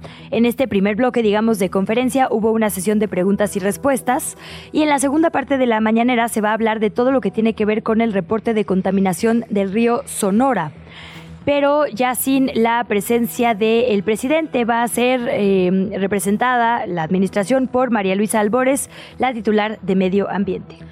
Otro de los temas que se ha estado discutiendo en la conferencia matutina, por supuesto que tiene que ver con los recortes al Poder Judicial o fideicomisos de la Suprema Corte de Justicia. Por cierto, un tema que aparece en la mayoría de las portadas esta mañana. Se le preguntó al presidente sobre este tema y dijo, dijo que los efectos secundarios que pudiera generar la eliminación de los fideicomisos, que prácticamente no los usan. Él no prevé que haya afectaciones a los trabajadores, dijo que esta medida se trata de eliminar privilegios, que no se les quitarían sus prestaciones, que no se despediría a nadie, que tampoco se cerraría ningún juzgado, pero hay que decirlo, son 13 de 14 fideicomisos los que se han echado para atrás, falta todavía un proceso legislativo en el medio, pero parece difícil que no haya afectaciones si estamos hablando de 13 de 14 fideicomisos. Sobre la condecoración al ex titular de la Sedena, Salvador Cienfuegos, el presidente Andrés Manuel López Obrador dijo que hay mucha desinformación en los medios de comunicación. Explicó que los reconocimientos se dieron en el marco de los 200 años del nacimiento del Colegio Militar. Lo calificó como una ceremonia importante y dijo que se les entregó a todos aquellos que fueron directores de este colegio. Pero, así lo dijo el presidente, como no lo saben, entonces nos atacan. Ya, güey. Hay una petición para el alcalde de Benito Juárez, Santiago Tabuada. Los vecinos de su alcaldía ya se enteraron de que va a haber un informe de gobierno, pero porque, dicen, no solamente es el tradicional aviso, sino porque no hay una calle que no esté tapizada, estoy leyendo textualmente, de su propaganda. Yo voy a dar mi testimonio Sí, en la vivo, que en sí tiempo real. ¿eh? Eh, o, o sea, la verdad es que sí. Sí, puentes peatonales, Todo, postes, en los semáforos, parques, a los costados, ahora sí que... mantas, intenso. pendones. Estoy leyendo, ¿eh? No, no crean que es una opinión. Y bueno, aquí también hay un testigo. Acá hay una testigo, sí. Y eh, también le preguntan de qué están hechas eh, estas propagandas, porque lo que parece, dicen los vecinos, es que son plásticos de un solo uso. Le piden que deje de llenar de basura la calle. La entrevista. Nos vamos con otros temas, son las 8 de la mañana con 18 minutos. Sabemos que en este espacio solemos revisar información que es útil para los chilangos, para las chilangas. Y si algo nos confunde, nos complica, nos mete en varios problemas, es el SAT. ¿Qué se presenta? ¿Cómo se presenta? ¿Qué necesito? ¿A quién le pido ayuda? De todo eso vamos a platicar con la contadora, con Virginia Ríos Hernández, integrante de la Comisión Técnica de Investigación Fiscal del Colegio de Contadores Públicos de México. Contadora, muy buen día, ¿cómo está? Buen día, muchas gracias. Bien, muchas gracias por la invitación. Muchísimas gracias, contadora. Pues eh, si le parece casi que en calendario de trámites, ¿no? ¿Qué hay para octubre? Bueno, para octubre hay que presentar los pagos provisionales de las empresas y de las personas físicas. Eh, hay que presentarlas en principio el 17, aunque se dan algunos días más de acuerdo al sexto dígito del RFC de cada persona. Se adicionan unos días más para la presentación. Y, y bueno, pues eh, hay que tener actualizada su contabilidad, enviarlo contabilidad electrónica del mes de agosto. Se envía, ya se debe haber enviado antes del 5 de del 5 de, a más tarde el 5 de octubre.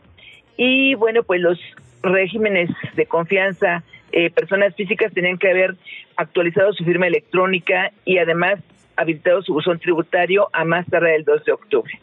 A ver, ahora sí que todo con, con fecha vencida. ¿Qué pasa si no lo hice? ¿Tengo manera de, de, de, digamos, de mejorar la situación, contadora?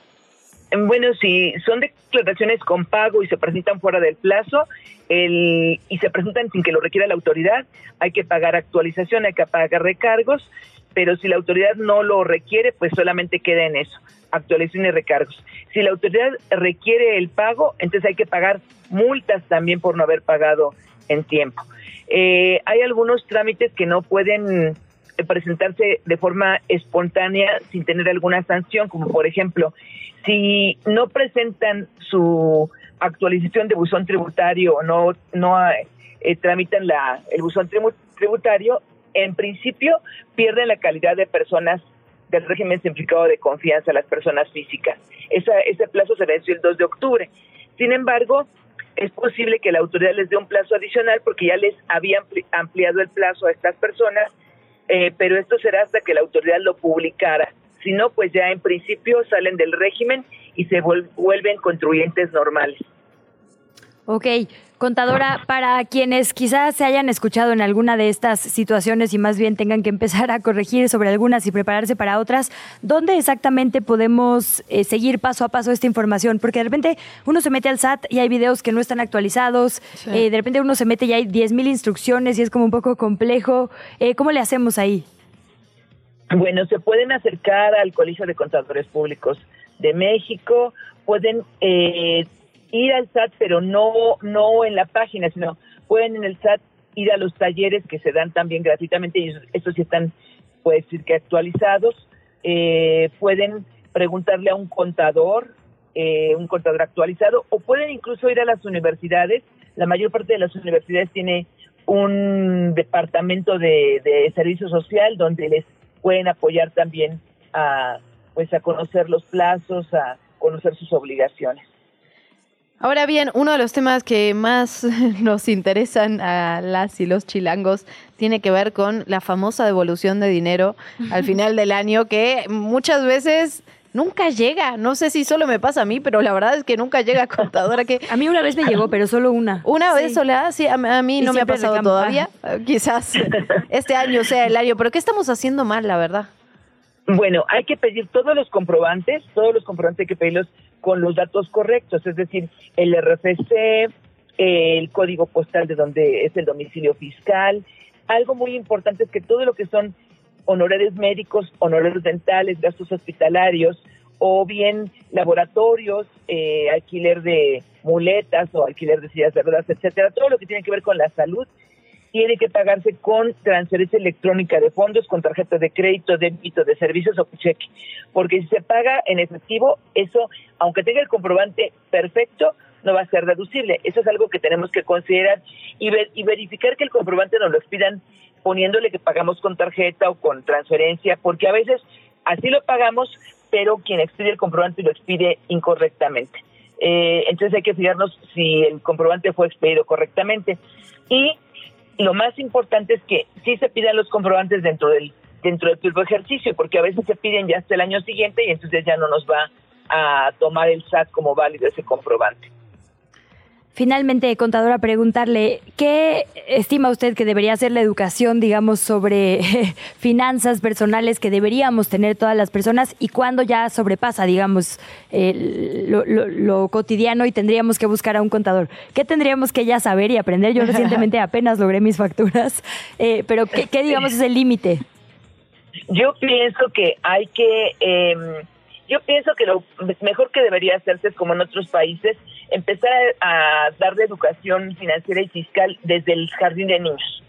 Porque la mayor parte de las personas, aun cuando ya están en licenciaturas, en estudios de posgrado, que no tienen que ver con la parte fiscal, pues no saben estas obligaciones básicas y son realmente complejas, eh, aun cuando la autoridad diga que son fáciles, son complejas para quien no está familiarizado con esos con, esos términos, con esas disposiciones. Entonces, creo que lo que debe hacer una persona es cuando empieza ya a contribuir que independientemente, porque si es empleado, pues no se preocupa realmente. Si es empleado, el patrón le retiene el impuesto correspondiente y ella nada más se preocupa por sus deducciones personales. Sin embargo, ya cuando es independiente y cobra por honorarios, ahí tiene que empezarse a preocupar. Y en principio, pues ir a lo mejor a un colegio de contadores o ir a una universidad. Y si no, pues ya buscar a un contador para que le dé pasos básicos que tiene que cumplir de ahí en adelante. Pues contadora, agradecerle muchísimo su tiempo, que haya platicado con nosotras esta semana sobre este tema que siempre nos mete en varios problemas. Es la contadora Virginia Ríos Hernández, integrante de la Comisión Técnica de Investigación Fiscal del Colegio de Contadores Públicos de México. Muchísimas gracias. Al contrario, gracias y saludos al auditorio. Radio Chilango. ¿Te acuerdas? Ayer platicábamos justamente sobre este proyecto que se iba a abordar en la Suprema Corte de Justicia de la Nación relacionado con el programa Quédate en Casa de México. La Fundación para la Justicia metió este amparo diciendo que este acuerdo debería haber pasado por algún otro poder, debería ido a, ir a las cámaras, pero el proyecto de la ministra Esquivel iba por otro lado, por desechar el amparo por completo. Lo cierto es que no pasó no pasó el proyecto de la ministra, esto significa que se va a retornar, se va a volver a, se va a volver a realizar. Fue una votación de cuatro votos contra uno, por lo que fue eh, rechazado este proyecto de la ministra Esquivel y va a ser retornado al ministro Javier Laines Pontisek. Estaremos pendientes de este tema. Desde la redacción, chilango.com. Muy buenos días, Edgar Segura, ¿cómo estás? Feliz jueves. Hola, buenos días Luisa, buenos días también a Luciana, todo bien por acá. Qué alegría saludarte. Edgar, traes un tema muy interesante el día de hoy. Cuéntanos de qué va. Bueno, así es, pues hoy vamos a hablar sobre una, un trabajo que a veces pasa desapercibido entre tanta violencia, tantos casos de homicidios y feminicidios en México, que es el trabajo de los forenses. Eh, los forenses pues son un, un, eslabón muy importante en la cadena del sistema de justicia en México porque pues colaboran con fiscalías, con servicios periciales, incluso con las comisiones de búsqueda de personas desaparecidas.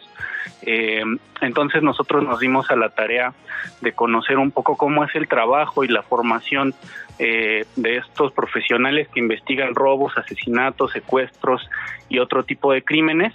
Y por eso visitamos la Escuela Nacional de Ciencias Forenses de la UNAM, que tiene un espacio eh, bastante peculiar. Es un aula que ellos llaman eh, escena del crimen y tal cual es un lugar donde ellos recrean crímenes reales o, simulan otro tipo de hechos delictivos con fines totalmente científicos. Eh, la idea es que eh, bueno, como, como la ciencia forense es eh, una disciplina totalmente, eh, o más bien es, es una carrera totalmente multidisciplinaria, pues los alumnos tienen que aplicar conocimientos de criminalística, física, química, biología, psicología, incluso derecho, matemáticas y otro tipo de, de conocimientos.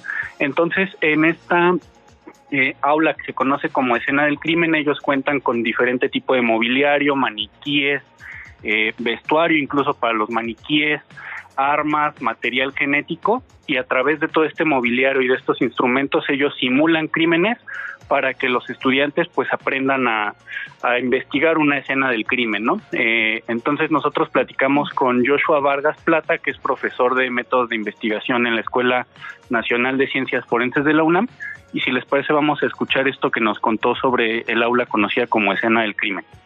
En este espacio lo que se hace es una simulación, una representación de situaciones eh, de la vida cotidiana, situaciones de eventos ya eh, ejecutados, ya realizados, de hechos que a veces han sido públicos a la, luz, de casos relevantes en donde se simulan, se hacen estas eh, reproducciones con apego a la realidad pero sin los riesgos que conlleva el que estén en el espacio físico real.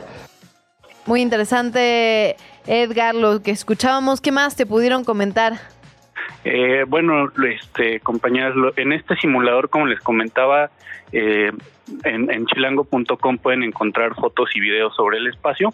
Eh, los estudiantes aprenden a obtener huellas dactilares de, eh, casos eh, de delitos, también muestras de material genético y, aprenden a procesar toda esta evidencia para llevarla a los laboratorios, identificar a los posibles autores materiales de, diversos crímenes. Y otro aspecto muy importante que nos cuentan sobre lo que es pues el, ejercicio de esta carrera, de este trabajo, es el tema de la psicología, ¿no? Eh, los forenses tienen que tener conocimiento sobre psicología, primero para entender la mentalidad de las víctimas, también la mentalidad de los victimarios, pero otra cosa eh, muy importante es el tema de trabajar ellos mismos su salud mental después de estar lidiando con tantos temas de, muertes violentas, de crímenes realmente atroces. Entonces también vamos a, escuchar lo que nos contó el maestro Joshua Vargas sobre la forma en que los, los forenses tienen que atender su propia salud mental. Aquí eh, es irlo trabajando de manera interna, de primera instancia, eh, conocer y entender la muerte, los procesos que se tienen, eh, la objetividad y evidentemente de manera paralela la atención psicológica. La atención psicológica es, es muy importante para no poder absorber esos hechos externos hacia tu persona y hacia tu vida no llevarlos hacia tu núcleo familiar, sea cual sea, y separar totalmente lo que vendría siendo tu profesión, tu trabajo, hacia tu vida.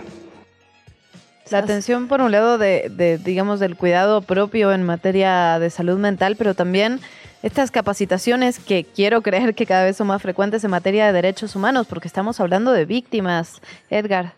Es correcto, eso es otro tema que tocamos con el maestro Joshua Vargas. Eh, el tema pues, es que estamos muy acostumbrados al morbo en torno a la muerte, ¿no? Eh, hemos sabido de muchos casos donde incluso desde las propias fiscalías se filtran detalles acerca de pues lo que le ocurrió a las víctimas que terminan siendo revictimizantes, ¿no? Entonces, pues él nos contó que eh, pues la carrera de ciencias forenses, el trabajo de los forenses, incluye también una formación ética muy importante para dar un trato adecuado al cuerpo de las víctimas, para reservar correctamente los, los detalles de la información acerca de lo que los pasó y finalmente pues no terminar revictimizándolo, porque al final eh, este trabajo tiene como objetivo contribuir, él, nos, lo comentaba, un término que tenemos bastante presente en este tipo de casos, a la construcción de lo que sí sería una verdad histórica acerca de los hechos y finalmente, pues como les decía, es un eslabón muy importante en la construcción de la cadena de justicia para las víctimas. Oye, Edgar, y aquí rapidísimo, nada más para cerrar, mencionas que son grupos pequeños, evidentemente por toda esta formación multidisciplinaria eh, que nos dices, legal, química, física y demás. Eh, ¿Cómo son estos grupos? ¿Hay mujeres, hay hombres, eh, más o menos equilibrados, son jóvenes, tienen que haber pasado por varias etapas? ¿Quiénes están ahí? Así es, mira, para empezar la, la carrera, estudiar ciencias forenses, al menos en la UNAM, es una carrera de acceso indirecto. ¿Qué quiere decir esto? Que tú no puedes eh, entrar directamente a la escuela, sino que antes ya tienes que estar dentro de la UNAM en alguna carrera afín, como puede ser medicina, como puede ser biología, química, psicología, eh, incluso derecho. Eh, entonces, primero tienes que ingresar a esa carrera, después de cursar un año en esa carrera, y después ya puedes presentar tu examen para la Escuela Nacional de Ciencias Forenses. Eh, pues en la Escuela Nacional de Ciencias Forenses, además del el eh, examen de ingreso, pues también hay entrevistas pues, para este tema de aptitudes psicológicas para el tema que implica lidiar con la muerte. Y ya una vez ahí eh, nos comentaban que por generación ingresan alrededor de 36 alumnos cada año, entre alumnos y alumnas, y sí son pues gente en realidad joven, sí, sí más o menos por ahí alrededor de los 20 años es la edad en la que están ingresando y son grupos eh, mixtos. El día que pudimos visitar las instalaciones sí vimos una paridad importante de, de hombres y mujeres estudiando esta carrera. Pues Edgar, muchísimas gracias, como siempre, por platicar de estos temas con nosotras. Te leemos en chilango.com. Así es el simulador de escenas del crimen de la Escuela Nacional de Ciencias Forenses. Y por cierto, vemos las imágenes que son impresionantes de nuestra compañera Saraí sí, Rosas. qué buenas están. Sí, ¿verdad? La verdad que te, te dan una idea de cómo funciona esta aula especializada. Muchísimas gracias, Edgar, como siempre. Gracias, compañeras. Buen día. Muy buen día. La entrevista. ¿Ya estás grabando? El día de mañana, viernes 13 de octubre, empieza la Feria Internacional del Libro del Zócalo aquí en la Ciudad de México. Y vamos a platicar con Marina Taibo, que sabemos no le teme a nada, desde la Brigada para Leer en Libertad y todos los rincones que ha visitado en nuestro país. Podemos confirmar que la fecha no la hace temblar, pero sí la cartelera, que está bastante buena. Hola Marina, bienvenida. Hola Luisa, ¿qué tal? Sí, la verdad es que lo que nos hace temblar es la cantidad de cosas que metimos este año en el Zócalo. O sea, de verdad, yo digo que van a tener que llegar a las 11 de la mañana y salir del Zócalo a las 10 de la noche, lleven lunch, porque no se van a mover de los tres foros que tenemos. Oye, iba a decir, ojalá que tiemble de toda la gente que vaya, pero no toco madera, ese chiste no, se hace aquí en la ciudad. No, no, que cancelo, no cancelo. la verdad es que está de locos. O sea, si ya teníamos ya habíamos hecho una locura el año pasado de la cantidad de cosas. Ahora, este año, bueno, tenemos la feria dividida en tres foros: El Salvador Allende, el Pancho Villa y el Violeta Parra. Quiero decirte que los dos primeros hay 71 actividades, pero es que en el tercero metimos 119. No. bueno, pero la verdad es que es porque siempre se llenan. No, y porque tenemos una lista de espera, o sea, 119 y debemos de tener como 50 más esperando a ver que alguien diga yo no puedo para, para poder tener espacio para poder presentar sus libros. O sea, es una feria en la que de verdad eh, a ver, parece una tontería, pero ¿por qué tienes a 50 personas en lista de espera? Porque es una feria gratuita, es una feria popular, es la feria que menos le cuesta a los expositores, es una feria que no se les cobra a las editoriales por presentar el libro. Cosa ridícula en este país si queremos fomentar la lectura, ¿verdad? ¿No? Entonces, eh, la, la, el abanico de opciones que se van a presentar en la feria es enorme para todos los públicos y además, como siempre, con una discusión de los temas de coyuntura. A ver, Marina, te saluda Luciana Weiner junto a mi compañera Luisa. Preguntarte algunas actividades, entiendo que no vas a poder decir todas porque son muchísimas este año, pero algunas de las actividades más relevantes que vamos a poder ver durante este fin de semana y hasta el 22 de octubre. Mira, de entrada, hoy empezamos con, o sea, la, la, feria empieza con una inauguración y nada más terminar la inauguración hay un regalo, el regalo del primero de los ocho libros que se van a regalar en la feria, que es Elena Garro, La pérdida del reino de Emiliano mm. Ruiz Parra. Mm. Y después de eso tenemos eh, la presentación y vamos a hacer un recorrido con el fotógrafo canadiense eh, Alex Waterhouse, que lleva cincuenta y tantos años eh, fotografiando puros escritores en el mundo y mandó una exposición porque acaba de cumplir 80 años y dijo, mi primera cámara la compré en México, yo quiero que mis fotos se vean en México. Eh, quiero decirles que el, eso es hoy, eso es, perdón, mañana, viernes. Y quiero decirles que eh, tenemos este domingo, bueno, el viernes tenemos eh, concierto de Inti Limani a las 8 de la noche. El sábado se va a presentar el libro El Rencor de Fabricio Mejía Madrid. Es un libro de esos, digamos que censurado, vapuleado, escondido, que cuenta los peores años del PRI en México y por fin, después de muchísimos años de que no se conseguía el libro, va a volver a haber una nueva edición y se va a presentar. Eh, quiero decirle, el domingo tenemos, eh, empezamos con música, un concierto por la memoria en el Foro Salvador Allende de Julieta, eh, Juguete Rabioso. Y entre las presentaciones de libros, una de mis favoritas va a ser La figura del mundo de Juan Villoro, presenta a nuestro amigo mm. Ezra Alcázar. Eh, quiero decirle además que tenemos un libro de regalo de el chileno Ariel Dorfman, que se va a regalar el miércoles 18 a las 4 de la tarde. Y vamos a tener a eh, Guillermo Arriaga el sábado 21 presentando eh, Extrañas, junto con José Ramón Calvo y Bruno Arpaya, que es su traductor en italiano, que además viene a presentar su libro en la feria. Eh, hay una charla que me, dos cosas que les puede interesar mucho. Una es una charla el miércoles 16 en el Foro Pancho Villa, que es, eh, bueno, charla y regalo de libro sobre las sufragistas, 70 años del voto femenino en México.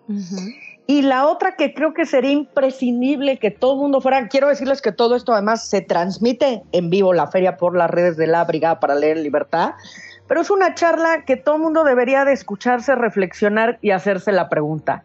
¿Eres fascista y no lo sabes? Una charla con Juan Becerra y Marisol Gacé. Ah, con la reina chula eh, legendaria, digamos, de sí, justo ser una, un contrapeso a esos temas, ¿no? Oye, estoy viendo también aquí temas de la internacional feminista, las damas del poder, es decir, hay, ese tono y me interesa mucho lo que decías, porque evidentemente si pones un foro de Violeta para y uno de Salvador Allende en el año de la conmemoración de 50 años del golpe, va a haber muchas actividades de Chile muchísimas actividades, regalamos tres libros eh, que tienen que ver con el tema. Les digo, este libro de Rumbo al Sur, de Ariel Dorfman, un libro sobre Tati Allende, la hija de, la hija de Salvador Allende, la, revolucionaria olvidada, le llaman el libro. Y otro libro que eh, para mí es una cosa impresionante. hay un periodista muy amigo nuestro desde hace muchísimos años, Mark Cooper, que es periodista de Rolling Stone y de Village Voice, que fue el traductor personal de Salvador Allende y se encontraba el Chile, en Chile en el momento que fue eh, Fidel Castro a Santiago. Y es, eh, te cuenta, se llama eh, Memoria Chilena, y te cuenta pues este encuentro entre estos dos grandes, impresionante. Pero además quiero decirles que Mark acaba de hacer la entrevista más importante que se le ha hecho al tipo que sabe todo lo que sucedió con la CIA en Chile y nos lo va a contar ahí mismo en el foro Salvador Allende. Marina, ya para ir cerrando, pero cuéntanos qué opciones tenemos para las infancias. Me imagino que hay muchas familias que tienen ganas de ir a pasear a la feria del libro del Zócalo, pero ¿qué se está organizando para niños, niños, adolescentes? Mira, de entrada quiero decirles que van a tener regalo de libros porque los patitas de perro decidieron que además de tener concierto van a salir con un libro en la mano de todas sus letras Está increíble, quiero decirles que el eh, concierto a patita de perros el domingo 22 a las once y media de la mañana, pero además en este libro eh, viene un código QR para que descargues toda la música. Entonces vas a salir pues rayado con libro, con libro y concierto. Quiero decirles que tenemos a eh, la cuentacuentos Valentina Barrios y se va a presentar una colección que se llama Espectrográfica que tiene que ver con novela gráfica infantil y juvenil. O sea, por fin esta idea de la, de la, de la novela gráfica va llegando a, a públicos más jóvenes, creo que va a estar increíble. Tenemos un espectáculo musical del Doctor Misterio y luego tenemos un libro que creo que va a ser el hit de la feria que se llama Las princesas también se tiran pedos. Ándale. De Ilan, de Ilan Brennan. Es, un, eh, es un mega bestseller brasileño. Mm. Este, creo que creo que va a ser uno de uno de los libros más comprados en esta feria. Ay, que así sea, Marina. Pues qué belleza de cartelera, qué belleza de organización, como siempre, de esta feria del libro. Por ahí nos estaremos viendo sin duda. ¿Dónde seguimos las transmisiones? ¿Dónde vemos la oferta? ¿Qué redes sociales nos dejas? Mira, el programa completo lo puedes ver en filzocalo.cdmx.org.mx y todas las transmisiones entren al YouTube de Para en Libertad. Nuestro símbolo es una L hecha de libros. Eh, suscríbanse, denle a la campanita porque la cantidad de, van a tener tres foros transmitiéndose, ¿no? Entonces tú vas a elegir eh, cuál, de las, cuál de los tres foros quieres ver dentro de las transmisiones en este YouTube y pues vas a poder ver más de 260 eh, presentaciones. Marina, muchísimas gracias por platicar con nosotras esta mañana. Por supuesto, al pendiente de la Feria Internacional del Zócalo, a ver si después hacemos un corte de caja el 22 o el 23 de octubre. Marina Taibo, Invítenos a transmitir ahí, no te hagas, Marina. Sí, ah, sí, sí, pero, pero, eh, a la que viene, la que viene. El Zócalo es de todos, así que lleguenle. este, ah, un favor importante a todo el mundo, díganles que lleven mochilas, van a salir atascados de libros, bolsas, mochilas, carrito de súper, maleta con rueditas, lo que se les ocurra. qué buena idea esa. Ahí, ahí quedó la recomendación. Un abrazo enorme, Marina. Muchas gracias. Gracias, muchas gracias. Muchas gracias. Hasta luego. La tecnología no es tan complicada. 1-0. ¿En qué chilangos pasa? Un espacio de apasionados por la vida digital.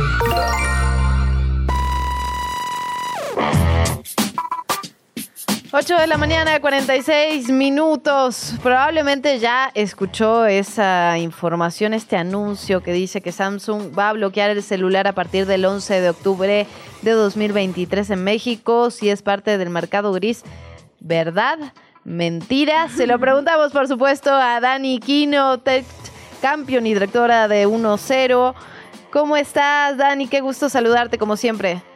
Hola, hola, buenos días, chicas. ¿Cómo están? Yo aquí a punto de escribirle a Marina, ya nos exhibiste a las princesas. Ah. sí, oigan, nuestro pacto de silencio se ha roto. ¿De qué se trata? Ah. Esperemos que sea para lo mejor. Oigan, chicas, pues sí, eh, hace unos días Samsung mandó una notificación a diferentes celulares que iba a desactivar todos aquellos dispositivos que se hubieran adquirido a través del mercado gris. Pero creo que aquí surge la duda primero de qué es el mercado gris. ¿Ustedes saben qué ahí es? Vamos a empezar. No, no, no. No, adelante, venga. Miren, cuando escuchamos mercado gris pensamos, es robado. No, no ah. significa que sea robado, pero sí está revendido. Es decir, esto también se les conoce como importaciones paralelas, por decirles de una manera muy linda.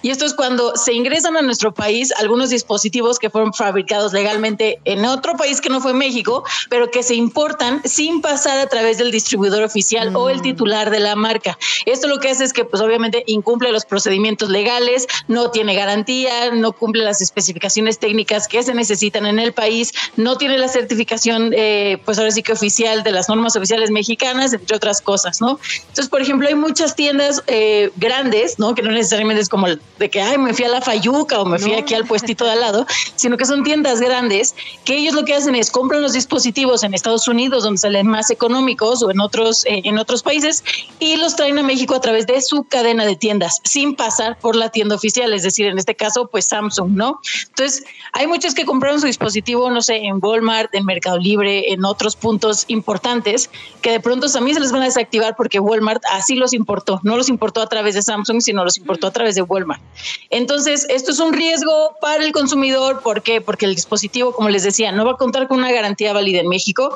Las normas, eh, pues no se cumplen, entonces no cumple con las regulaciones oficiales del país y las bandas y frecuencias para que tu eh, dispositivo funcione correctamente, así como pues los operadores que sí funcionan aquí y no funcionan en otros países son distintos. Entonces ahí, eh, por esa parte, la Profeco indica que no se garantiza el uso adecuado del dispositivo.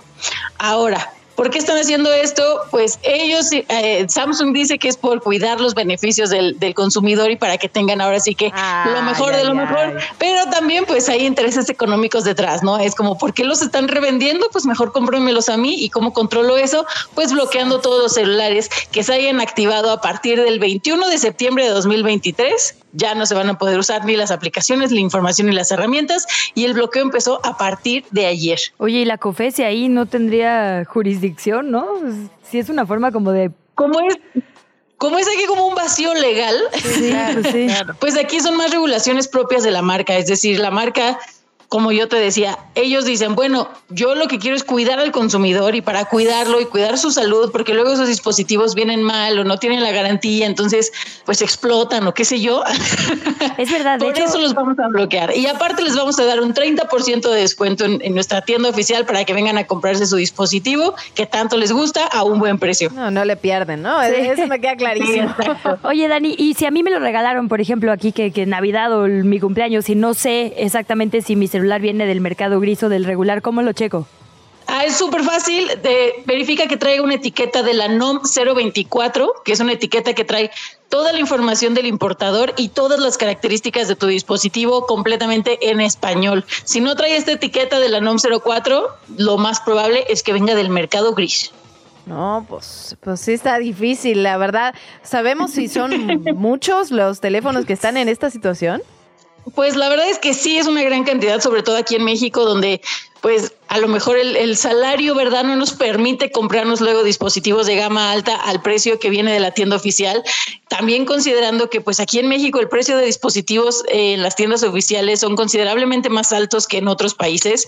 Es decir, puedes encontrar hasta 2.000, 2.500 pesos de diferencia en el mismo modelo si lo compras en Estados Unidos o si lo compras en México. Entonces, ahí es donde entra eh, el tema, ¿no? Porque es, ok, las marcas, porque no es nada más Samsung, ¿no? También fue Motorola o ZT en su momento eh, las marcas deberían también de considerar a qué público se están dirigiendo y qué facilidades pueden darle a, ese público, ¿no? Digo, en México no estamos ahorita como para comprar unos celulares de 40 mil pesos, pero eh, creo que Samsung podría hacer algún programa en el cual, así como ahorita con los 30, el 30% de descuento, creo que en su momento para detener el mercado gris pudo haber implementado estrategias para poder comprar tu dispositivo original sin necesidad de pasar por terceros.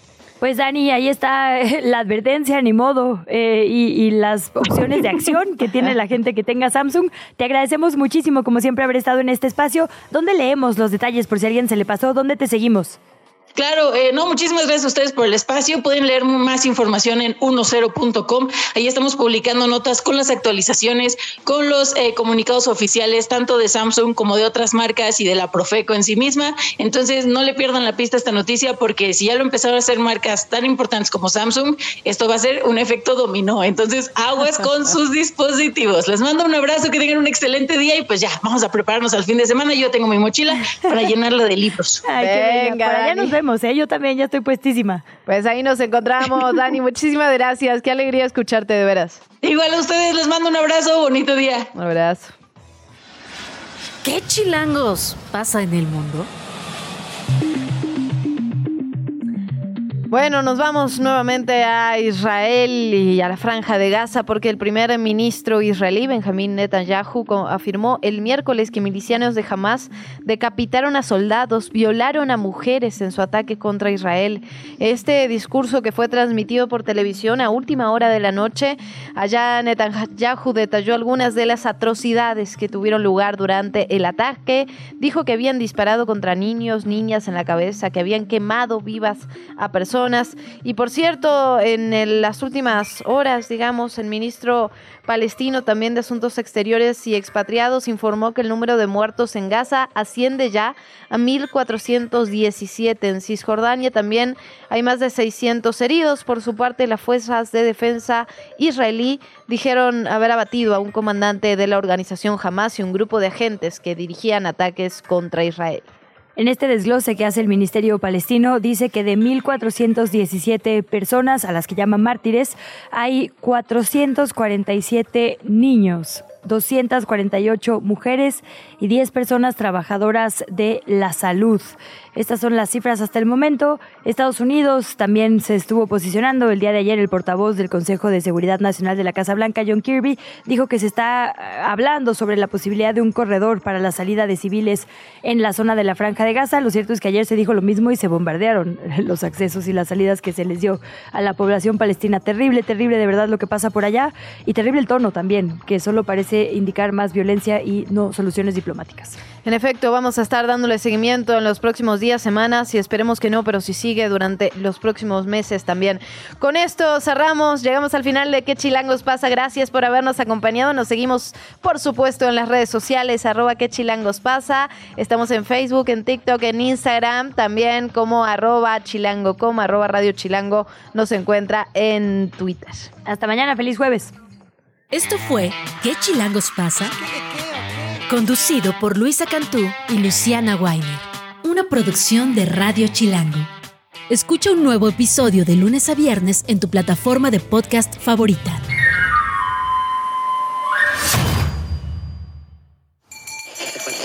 Radio Chilango. La radio que... Viene, viene, ¿eh?